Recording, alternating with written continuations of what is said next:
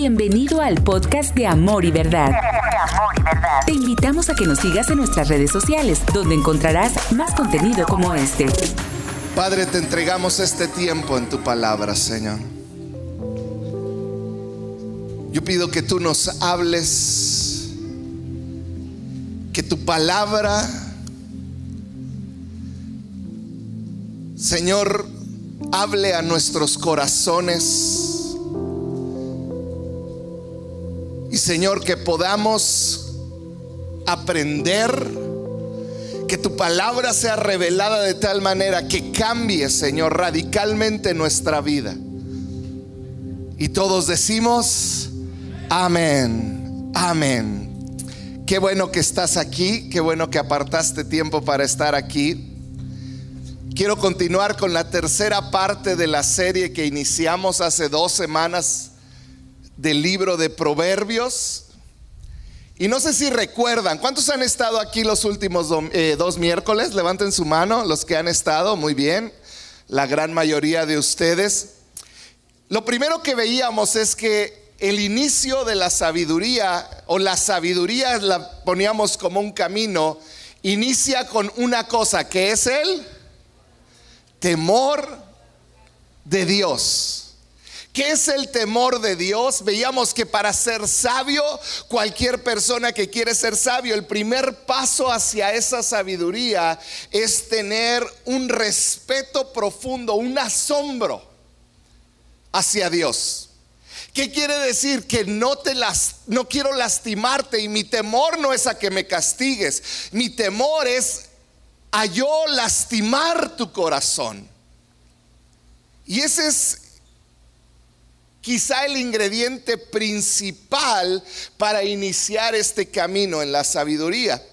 La semana pasada veíamos que cuando tomamos decisiones hay una pregunta que nos debemos de hacer. Y la pregunta es, ¿es sabio? ¿Es sabio? De acuerdo a mis experiencias pasadas, ¿Es sabio tomar esta decisión? De acuerdo a mis anhelos, ¿es sabio? De acuerdo a lo que dice la palabra de Dios, ¿es sabio? Y tenemos, veíamos que tenemos que quitarnos esta pregunta de ¿lo puedo hacer o es lícito como dice la Biblia? Porque la Biblia dice que todo nos es lícito, pero no todo nos conviene. O sea, podemos hacer prácticamente casi cualquier cosa, pero no todo te conviene. Entonces la pregunta no es, es, ¿puedo hacerlo? La pregunta es, ¿será sabio hacerlo? Y esta pregunta es tan importante en cada decisión que tomamos.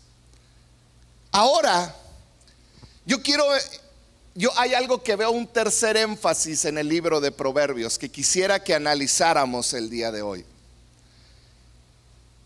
Y yo puedo entender por qué lo enfatiza tanto el libro de Proverbios y la Biblia. Cuando yo hablo con matrimonios, este tema que vamos a tocar hoy es de los principales que causan problemas en el matrimonio. Cuando yo hablo con hombres de negocios, este tema es de los principales que causan problemas. Cuando yo hablo con jóvenes, este tema es el principal que muchas veces crea problemas. Y todos dirán, ¿de qué va a hablar? Hoy vamos a hablar de finanzas sanas. Hoy vamos a hablar de finanzas. ¿Qué dice la Biblia y en específico el libro de Proverbios acerca de cómo debemos llevar nuestras finanzas? Y yo te quiero devolver a las primeras dos semanas donde veíamos como este, esta, la sabiduría como un camino. Un camino que tú y yo decidimos tomar para ser sabios o decidimos no tomar y ser necios, dice la palabra de Dios. Entonces, al hoy enfocarnos en las finanzas para ser sabios en nuestras finanzas, es lo mismo. Tú y yo tenemos que escoger el ser sabios en cómo administramos todo lo que Dios nos dio. Entonces yo quisiera darte cinco principios básicos para tus finanzas, para que tú puedas tener unas finanzas sanas. Entonces vamos a empezar con el número uno. Número uno, dar a Dios lo primero. El primer principio para tú y yo poder tener finanzas sanas es poner a Dios en primer lugar. Proverbios 3:9 dice así: Honra al Señor con tus riquezas y con los primeros frutos de tus cosechas. En otras palabras, lo que está diciendo aquí el salmista es, lo primero es importante. Más allá de dar, es importante el acto de en tu corazón y en tu manera como reaccionas poner a Dios primero. Porque yo quiero decirte algo, las decisiones que vamos tomando nos van a colocar en el camino correcto o en el incorrecto. Y Proverbios dice, lo primero que debes de hacer para entrar en este camino es tomar decisiones correctas. Es apartar lo primero para Dios. Ahora, poner a Dios como primer lugar o darle a Dios lo primero, muchas veces lo hemos malentendido. Y muchas veces lo hemos tomado como que Dios, yo te estoy dando, ahora te toca darme. Como una extorsión. Yo te estoy devolviendo tu dinero, ahora tú dame más dinero. Lo estamos viendo, muchas veces terminamos viéndolo como torcerle la mano a Dios. Es que yo ya te di, ahora estás obligado a darme. Como si fuera esta fórmula mágica por medio de la cual Dios va a rebosar mis graneros. Pero la realidad es una, cuando yo decido darle a Dios, yo estoy tomando una decisión sabia para iniciar mi caminar en el camino de sabiduría. Y te voy a poner el ejemplo de la semana pasada. Si el día de hoy yo digo voy a la Ciudad de México, yo sé qué camino tengo que tomar. Yo sé que tengo que salir por la carretera panamericana rumbo a Chihuahua. Cuando yo comienzo a darle es tomar el camino correcto. Ahora, yo no puedo esperar que porque tomé la carretera y ya estoy en la salida de, hacia Chihuahua, yo ya voy a llegar a la Ciudad de México. Va a requerir tiempo, va a requerir persistencia, va a requerir determinación para mantenerme en ese camino que finalmente me va a llevar a mi destino, a donde quiero llegar. Es lo mismo con las finanzas. El camino que tomas va a determinar tu destino. Muchos queremos tomar atajos, hacer cosas ilegales, tomar préstamos y muchas otras decisiones porque queremos tener unas finanzas sanas o queremos disfrutar cosas materiales, pero realmente en ese momento, cuando está fuera de nuestras posibilidades, estamos tomando un, destino, un camino incorrecto. Hay una frase que me encanta. Y es el camino que tomas determina tu destino, no tu intención. Porque hay muchos que dicen, es que yo le quiero dar a Dios lo primero.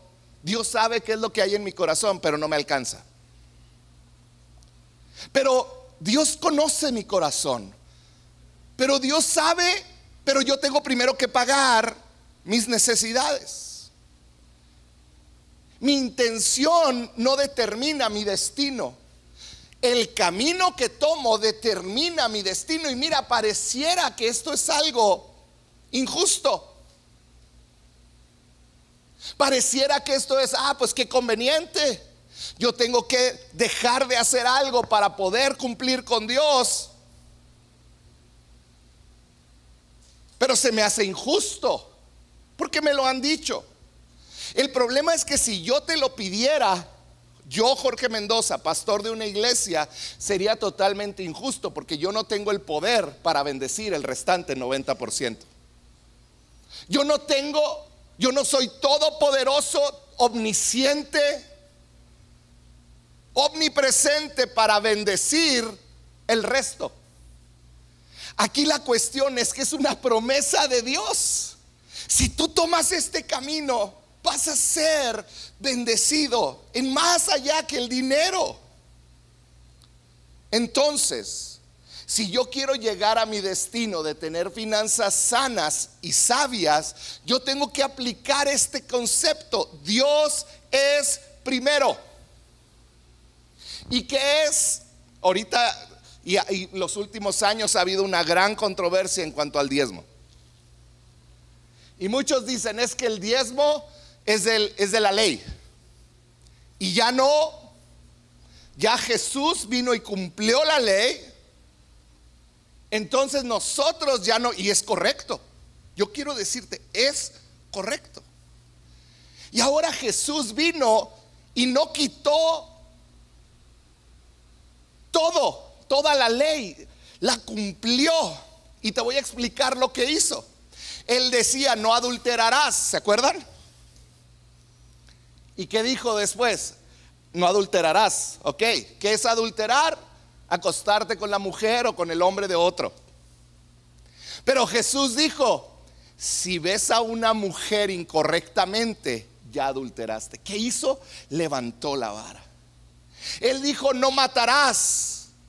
Pero después Jesús dijo, cuando tú hablas mal de la persona, eres culpable de asesinato.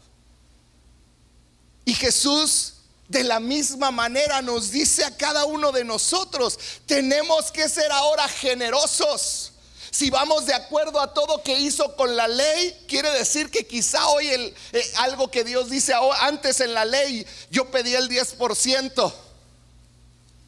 Ahora no tienes límite.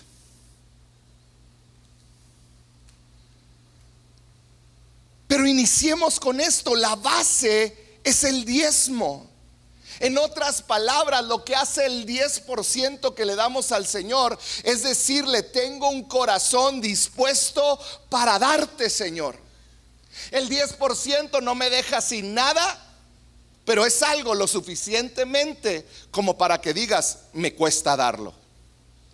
Y como quien dice es Dios probando nuestro corazón. Ahora, muchas veces diezmamos, pero Dios no nomás nos pide diezmar o darle a Él.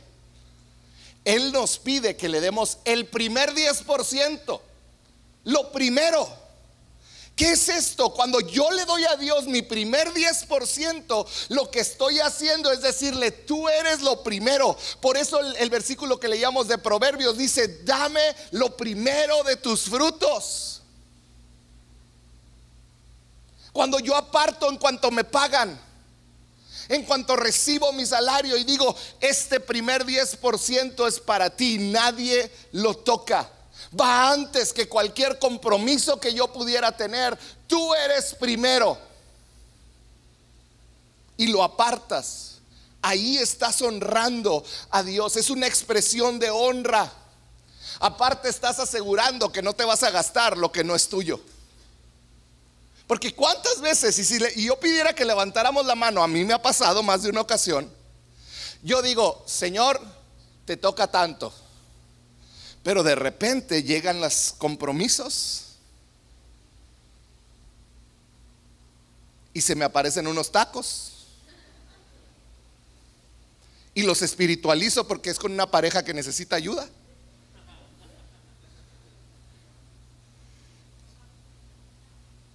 Y Señor, pues ahí te lo, me lo tomas a cuenta de diezmo. Los que se ríen es lo que lo han hecho. Pero es asegurarme de que Él es primero, que no te esperas a lo que sobra, lo primero es tuyo. ¿Y sabes qué es lo que asegura apartar ese primer 10%? Que Dios bendice el restante 90%. Cuando tú das ese 10% y lo apartas primero, lo que estás diciendo es te consagro el resto. Señor, tú sabes que a lo mejor no me va a alcanzar, haz un milagro. Y yo he escuchado y yo he vivido milagro tras milagro de Dios trayendo provisión, de Dios multiplicando ese 90%. Y si no lo has experimentado, yo te invito a que lo experimentes, a que inicies este camino de cómo Dios puede bendecir el resto. De hecho, el Nuevo Testamento, también en el libro de Romanos, dice que cuando consagras la masa, la primer masa para Dios, Él también consagra el resto. Sabes, el apartarlo primero para Dios es un acto de fe. Es un acto de fe donde yo le digo, tú eres más importante que mis matemáticas Darle el 10% es un acto de obediencia. Darle el primer 10% es un acto de fe. Y yo te quiero invitar de verdad a que lo intentes, a que lo pruebes. La Biblia en Malaquías dice, probadme ahora en esto. Está diciendo, no lo estoy diciendo yo, ve y prueba a Dios. En Malaquías lo dice claramente. Si hay un área donde puedes probar, es en el ser generoso con Dios, porque Él te va a bendecir. Ponerlo a Él primero. Jesús dijo en Mateo 6:33, más busquen, más bien busquen, ¿qué cosa?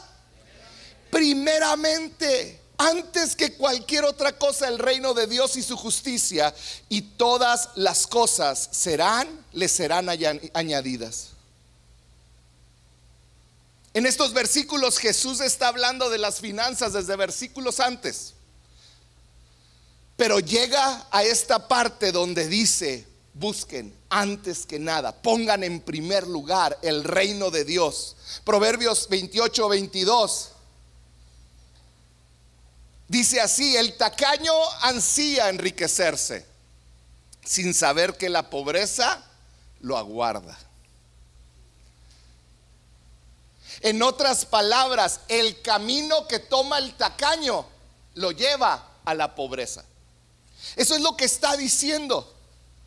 Eso es lo que está diciendo y me recuerda a un hombre en un, en un, aeropuerto que, que iba a su casa y sale del aeropuerto y para un taxi. Y le dice, hombre, ¿cuánto me cobra por llevarme a esta dirección? Y el taxista le dice, 50 dólares. Estaba lejos. Y el hombre dice, ay, ¿y las maletas cuánto salen? No, las maletas van gratis. Le dice, ah, ok, llévese las maletas a esta dirección, yo ahí llego al rato. El camino del tacaño lleva a la pobreza. Entonces, número uno, dar a Dios lo primero. Hoy decide poner a Dios en primer lugar en tus finanzas.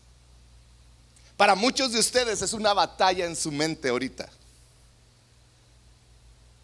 Porque esta es una de las áreas que más se critica a la iglesia. Y sabes, yo tengo un conflicto hasta con algunos amigos que estuvieron en la iglesia, no en esta iglesia de mi juventud. Ay, sí, cálmense, ¿eh? jovencitos. Pero él me dice, es que ¿por qué cobran? Le digo, nadie cobra en la iglesia. Cualquiera puede venir a la iglesia. Pero los que han entendido el reino de Dios y cómo funciona, entienden que lo que ellos dan es un paso de fe, de obediencia que Dios honra. Y no nomás eso, están permitiendo que podamos tener sillas, luz, aire, un lugar donde reunirnos, baños. Cuando vamos a un restaurante nadie dice, ¿por qué me cobran? Porque consideramos que estamos pagando por un servicio.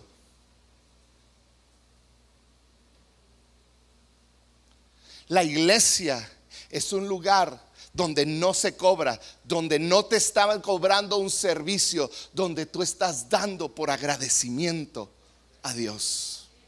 Poner a Dios como primero. Número dos, segundo principio, ser prudente. Aquí vamos a tocar algunos callos. ¿Están listos? Y si logramos entender esto, me van a librar a mí de muchos problemas como pastor. ¿Estamos? Y te vas a liberar tú. Número dos, ser prudente en pedir o dar prestado. Voy a repetirlo.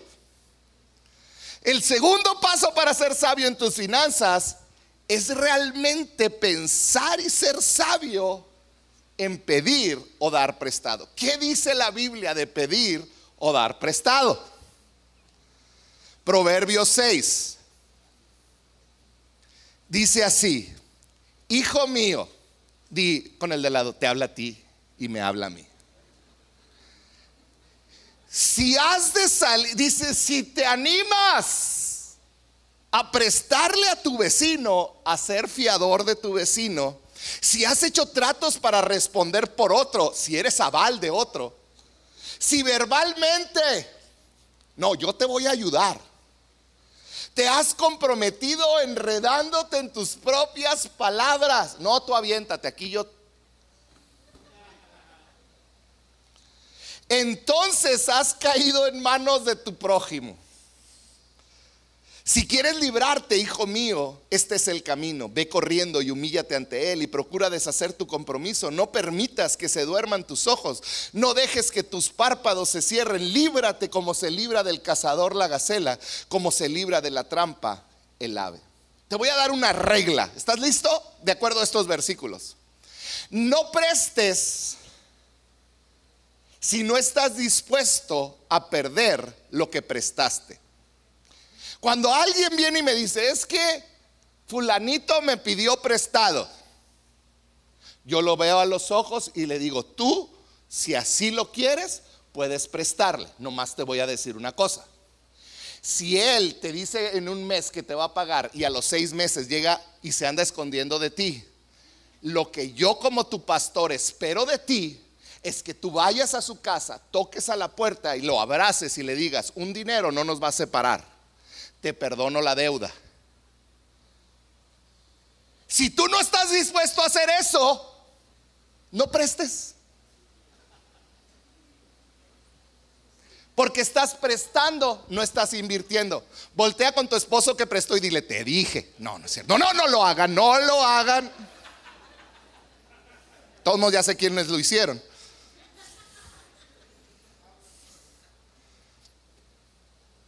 Esto habla del efectivo, de, cosas materiales, habla de ser aval, habla de pedir prestado a una tarjeta de crédito o a esos prestamistas. La Biblia dice, cuando tú pides prestado, te vuelves esclavo de ellos. ¿Cuántos esclavos de Vancomer tenemos aquí? O de Banamex, o de Coppel. Esos son los peores, creo que pagan como el 120%. ¿Qué vas a hacer cuando no te pueda pagar? ¿Estás dispuesto a asumir la pérdida y a tú responder? Entonces sea val, entonces presta. Si no, entonces no lo hagas. No lo hagas. ¿Es lícito prestar dinero? Claro. La pregunta es, ¿es sabio? ¿Me va a hacer perder relaciones familiares? ¿Me va a hacer perder mi matrimonio porque mi esposa le quiso prestar al yerno o al sobrino? ¿Es sabio? Esa es la pregunta. ¿Estás dispuesto? Primera de Timoteo 6:6 dice, pero gran ganancia es la piedad acompañada de contentamiento. Contentamiento es aprender a estar feliz con lo que tienes. No quiere decir que no anhelas prosperar, pero anhelas prosperar pasito a pasito al tiempo de Dios, sabiendo que habrá momentos donde habrá pandemias, uno o dos pasitos para atrás, pero seguirás avanzando porque vas en el camino correcto. Y luego sigue diciendo en el versículo 9, Timoteo dice, los que quieren enriquecerse caen en la tentación y se vuelven esclavos de sus muchos deseos. Estos afanes insensatos y dañinos hunden a la gente en la ruina y en la destrucción. En otras palabras, los que aman el dinero se hunden y son esclavos de alguien más. El camino de siempre buscar tener más por medio de créditos, de préstamos, de deudas, te va a llevar al estrés, a la ansiedad y a la ruina económica. Así que si hoy puedes tomar un consejo sabio de la palabra de Dios, es evalúa y evalúa con sabiduría y prudencia cómo debes de proceder en tus finanzas. Proverbios 22, 26 dice así. No te comprometas por otros, ni salgas fiador de deudas ajenas, porque si no tienes con qué pagar, te quitarán hasta la cama en que duermes.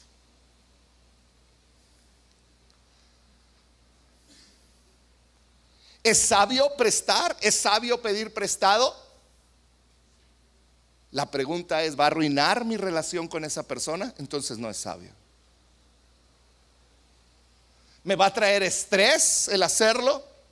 No es lo más sabio. Número dos, número dos, sé prudente en pedir o dar prestado. Número tres, vamos a pisar otro tipo de callos ahora. Trabaja con diligencia. Trabaja con diligencia. Proverbios 6, 6 dice así anda perezoso. Fíjate en la hormiga, fíjate en lo que hace y adquiere sabiduría. Si el camino a la salud financiera es la sabiduría, la pereza es el camino a la destrucción. La pereza porque la pereza tiene graves consecuencias. Colosenses 3:22 dice, esclavos, obedezcan en todo a sus amos terrenales, no solo cuando ellos lo tienen, cuando ellos los estén mirando como si ustedes quisieran ganarse el favor humano, sino con integridad de corazón y por respeto al Señor. Aquí te va. En, aquel, en este término de esclavos no se está refiriendo de una manera despectiva pero está hablando de todos aquellos que trabajamos para otra persona. Entonces yo quiero que pónganme el versículo de nuevo de Colosenses. Yo quiero que quites la palabra esclavo y le pongas trabajador. ¿Cuántos trabajan para alguien? Levanten su mano, por favor.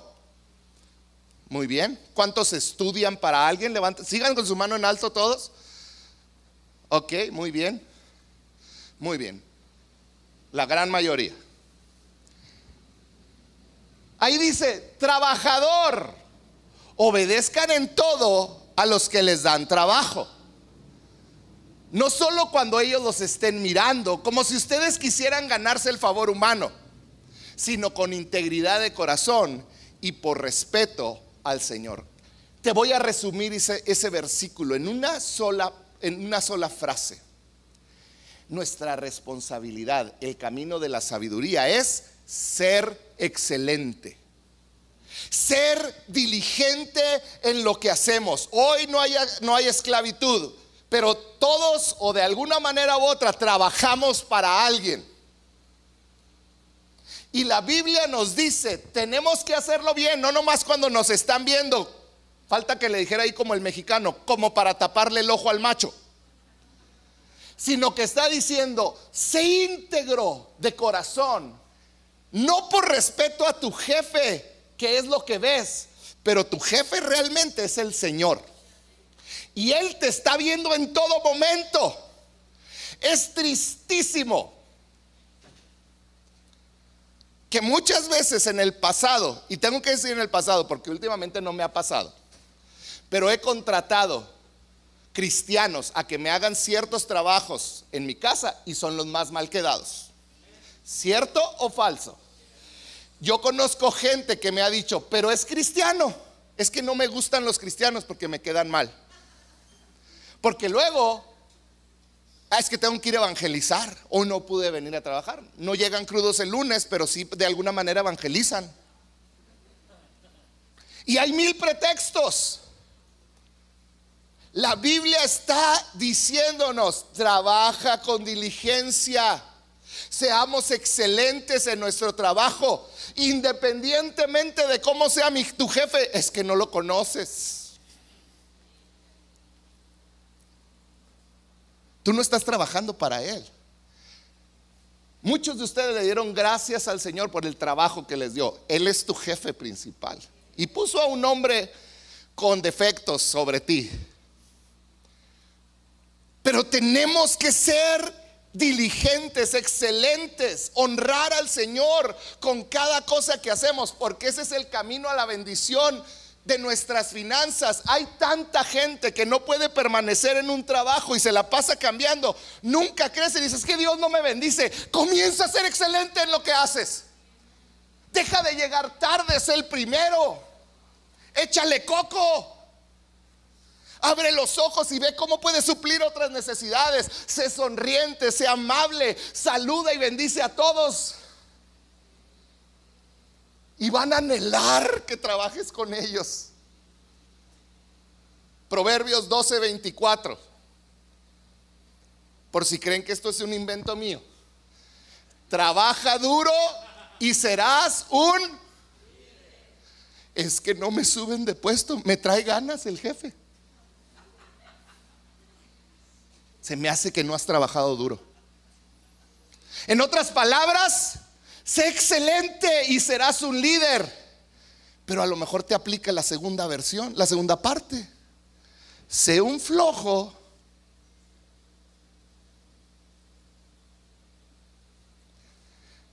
Si la Biblia es bien clara o no. Ya no les gustó. La Biblia es bien clara o no. Ok. ¿Quieres dirigir? Hay una versión que dice, ¿por qué me lo quitan? ¿No te gustó, verdad? Dice, trabaja duro y serás un gobernante, alguien que gobierna. El perezoso, ¿sabes qué hace? Culpa a todos de su situación. Todos son culpables menos él. Es que mis jefes, es que el gobierno, es que mi familia no me apoya, es que tengo mala suerte, que ya vimos que no existe la mala suerte. Es que la economía del país está tan mal. Es que el clima llueve mucho. Es que el diablo es la que más nos gusta a los cristianos. Ah, es que el diablo. ¿Cuál diablo, flojonazo? Digo. Le estoy hablando a los de línea que están ahí por ahí. Todos terminan teniendo la culpa. Y los últimos en darse cuenta que los culpables somos nosotros. Somos nosotros mismos. Sé excelente. Terminamos siendo como ese viejito que estaba sentado con el control viendo la tele y le grita, vieja, vieja, vieja. Y ¿Qué pasó? ¿Qué quieres? dice, tráeme el antídoto para la araña, para las picaduras de araña. ¿Te picó una araña? No, pero ahí viene. el perezoso ve venir su destrucción y no hace nada. Ya le cayó, ya le cayó. Me faltaba Efraín que se riera, pero ya le cayó el 20, gracias a Dios. Me sentía mal. Número 4, ¿estás listo? ¿O ya le dejamos ahí? Esta es una masacre, ¿verdad? Sí, contra mí también, no se preocupen. Número cuatro, maneja tus finanzas con integridad.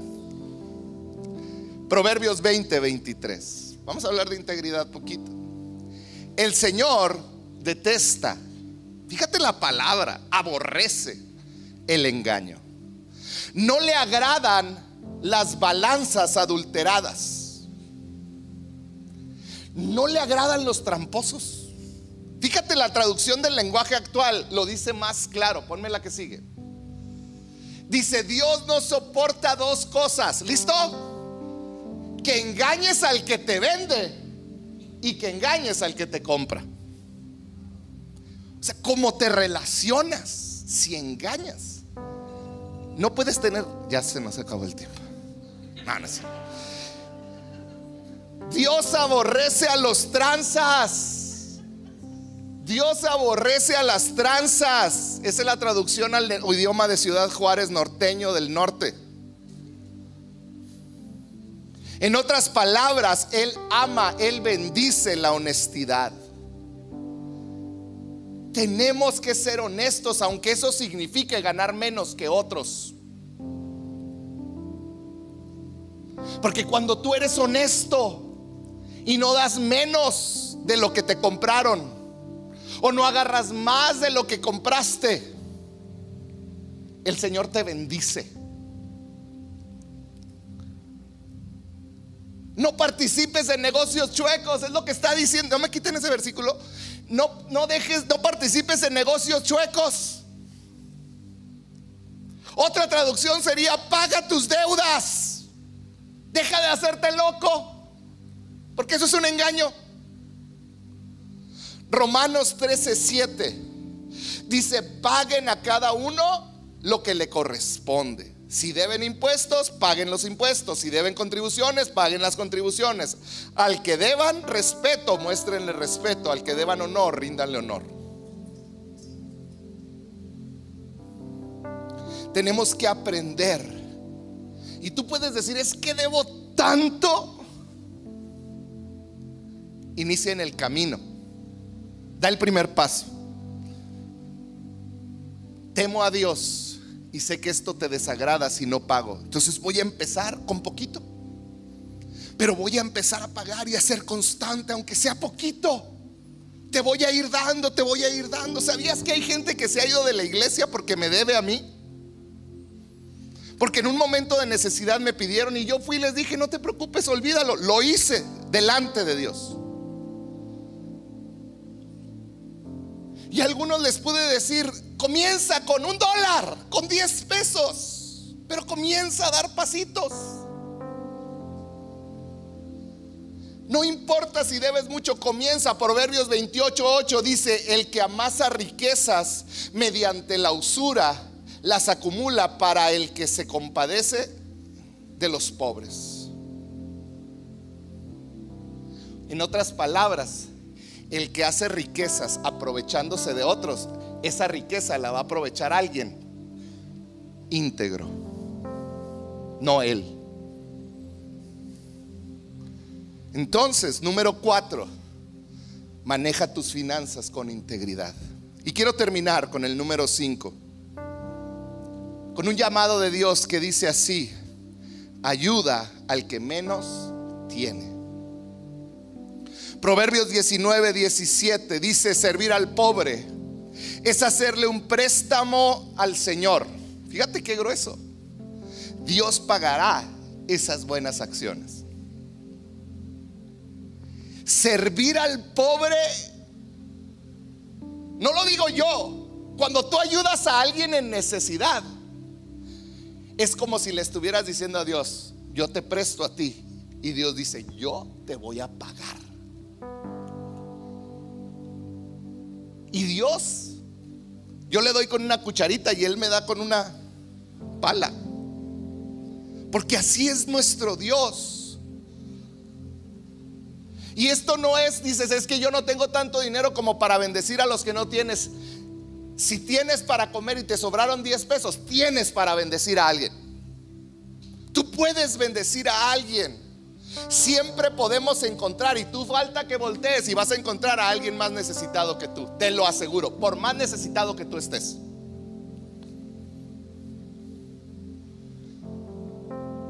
En los tiempos de crisis en Jerusalén, el pueblo comenzó a juntar ofrendas para llevarlas a Jerusalén. Y hubo una iglesia que estaba en pobreza, pero esa iglesia, dice la Biblia, que rogó que se les permitiera dar. Vamos a leerlo, segunda de Corintios 8, 1 al 4. Dice, ahora hermanos, queremos que se enteren de la gracia que Dios ha dado a las iglesias de Macedonia. En medio de las pruebas más difíciles, su desbordante, fíjate las palabras, desbordante alegría y su extrema pobreza abundaron en rica generosidad. Como que no hace sentido ese versículo eran muy pobres, dice extrema pobreza, pero estaban alegres. Y no nomás estaban alegres, en medio de su pobreza fueron generosos. Sigue diciendo, soy testigo de que dieron espontáneamente, o sea, ni siquiera, eh, así, en el momento, tanto como podían y aún más de lo que podían, rogándonos con insistencia que les, considera, que les concediéramos el privilegio de, de tomar parte en esta ayuda para los santos.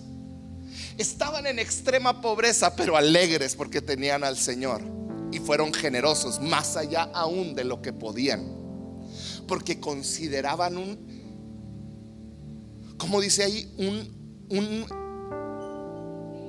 un privilegio tomar parte en, ayudar a otros.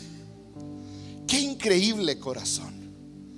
Yo le pido a Dios que yo pueda tener ese corazón, que esta iglesia pueda tener este corazón que seamos una iglesia que ayuda a los pobres, que trabajamos con diligencia, no con el corazón para enriquecernos, sino para bendecir a otros.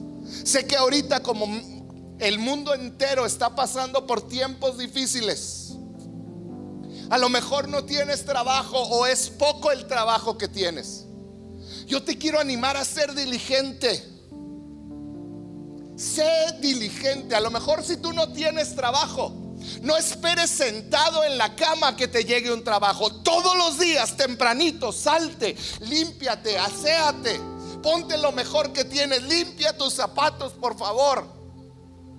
Y sal y pide trabajo, sal a buscar, porque Dios honra la excelencia y la persistencia. Dios la honra. Muchas veces queremos el trabajo acá súper bien remunerado. Ahorita nuestra responsabilidad es proveer, es hacer lo que tengamos que hacer. En un tiempo, en media pandemia, yo tuve que aprender carpintería y hacer unos muebles con tal de poder suplir para lo que necesitaba suplir. ¿Qué necesitas hacer? ¿En qué necesitas ser eh, eh, eh, excelente? Porque 1 Timoteo 5:8 dice, el que no provee para los suyos, para su casa ha negado la fe y es peor que un incrédulo. Dice primera de Timoteo 5:8.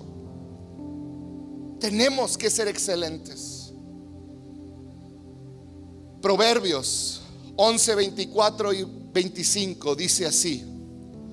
Unos dan a manos llenas y reciben más de lo que dan. Otros ni sus deudas pagan y acaban en la, en la miseria.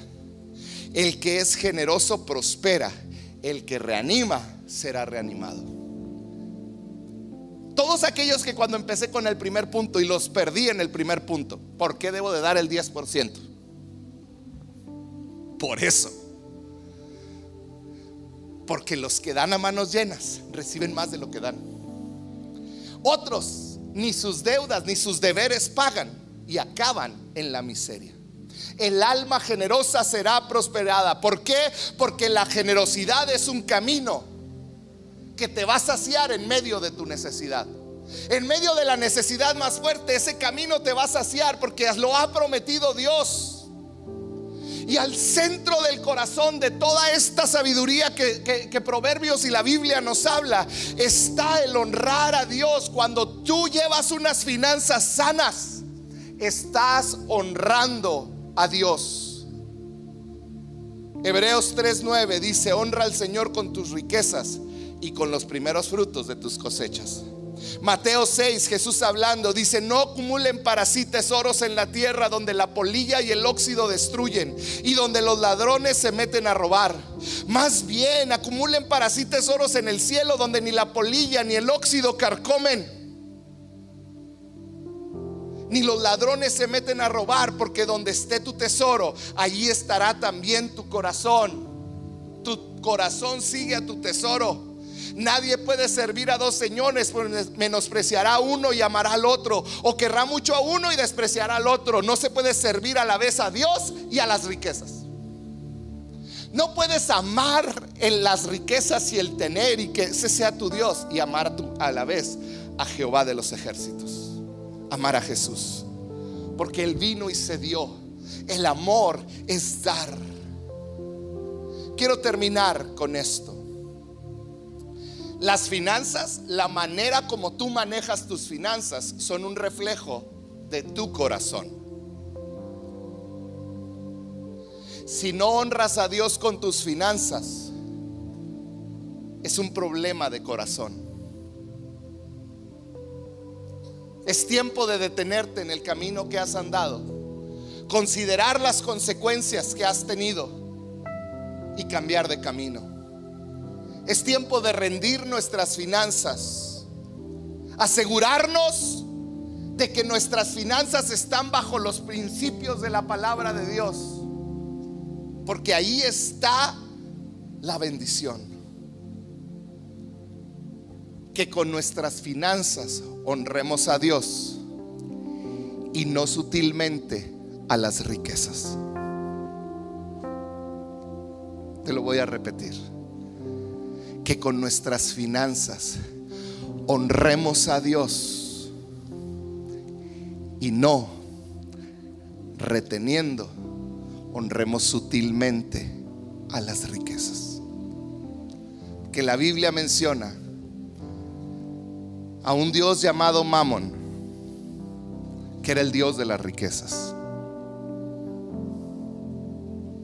Que honremos a Dios y no a las riquezas. ¿Por qué no cierras un momento tus ojos? Si me ponen los cinco puntos que vimos, la última. Yo quiero que ahí donde estás, eches un vistazo dentro de ti. ¿Cómo has estado llevando tus finanzas? Y cuando tú ves un estado financiero, lo primero que te fijas es en el último balance. ¿Hay pérdidas o ganancias?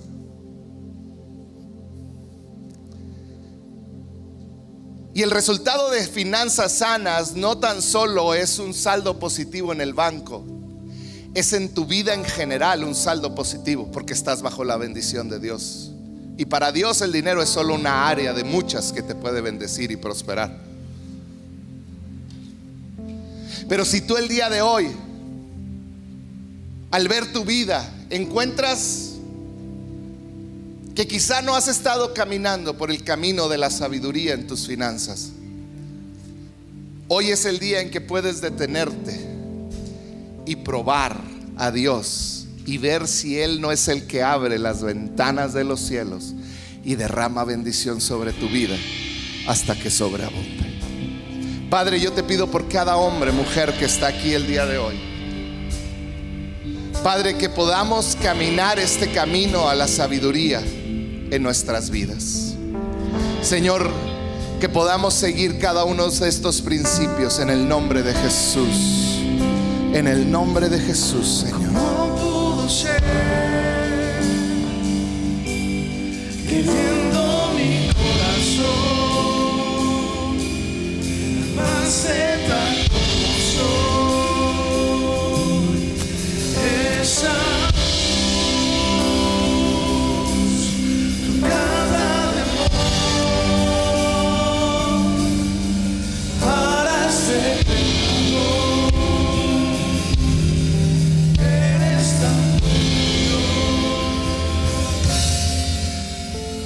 Por eso la Biblia habla del dar como un acto de adoración.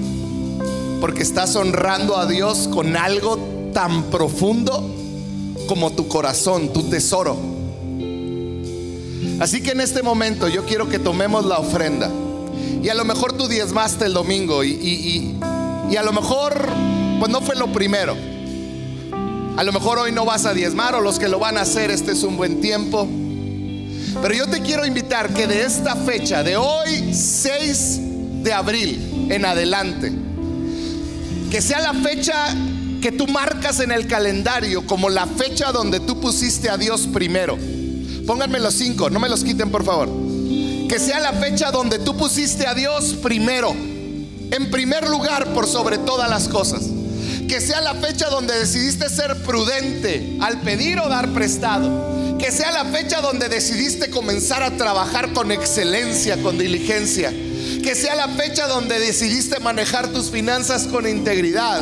Y que sea la fecha donde tú decidiste bendecir al que menos tiene. ¿Cuántos pueden decir amén? Si tú quieres hacer esto, toma tu ofrenda, toma tu diezmo y dile, Señor, esta es mi primicia de esta nueva decisión en mi vida. Si estás con tu esposa, con tu esposo, tómense de la mano y díganle, Señor, juntos caminaremos en esto, Señor. En darte a ti las primicias. En darte a ti lo primero, Señor. En ser prudentes, en trabajar con diligencia, en ser íntegros en nuestras finanzas y en bendecir a otros que tienen menos, Señor. Padre, hoy te damos con alegría como un acto de adoración, Señor. En el nombre de Jesús. Amén y amén. Van a pasar por tu lugar.